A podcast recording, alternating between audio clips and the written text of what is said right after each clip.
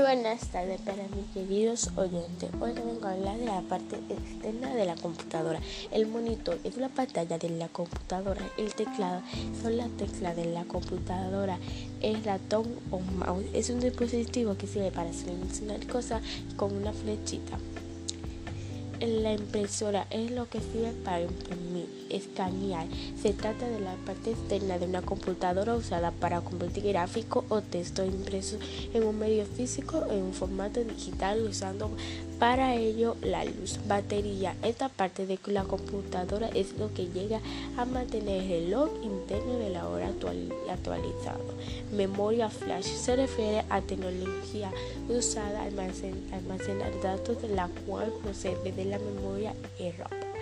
CPU se trata de la unidad de procedimiento central de la computadora. Micrófono es a través de este que se logra captar las ondas sonoras que luego serán transformadas en osciliano eléctrico. Cámara web también se conoce como cámara red.